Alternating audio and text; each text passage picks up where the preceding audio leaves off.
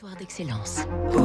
Donnons l'envie d'entreprendre au cœur des territoires avec la banque Rhône-Alpes, une banque du groupe Crédit du Nord. Fabrice lundi, gros plan ce matin sur une boîte bleue bien connue dans les placards de toutes nos cuisines. C'est l'une des marques les plus anciennes de l'industrie alimentaire française. La saline Cérébos de Dombasle-sur-Meurthe, près de Nancy, fut autorisée par Napoléon III en 1866. C'est en 1892 qu'un ingénieur chimiste découvre sur place qu'une infime quantité de phosphate suffit à protéger le sel de l'humidité. Le sel fin venait de naître. Cerebos est le numéro 2 du sel en France. La marque, rattachée au groupe minier allemand K plus S, conditionne 18 millions de boîtes par an avec sa célèbre couleur bleue.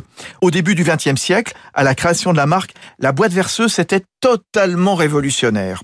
La surconsommation de sel est évidemment un enjeu majeur, d'autant que nous, chaque Français, en consommons chaque jour de 10 à 12 grammes. C'est le double de ce que préconise l'OMS. Cerebos a donc innové. Jean-Michel Deveau, son président. Cerebos lui-même étant né sur euh, une innovation il y a plus de 120 ans, a lancé sur le marché une formule qui est réduite en sodium.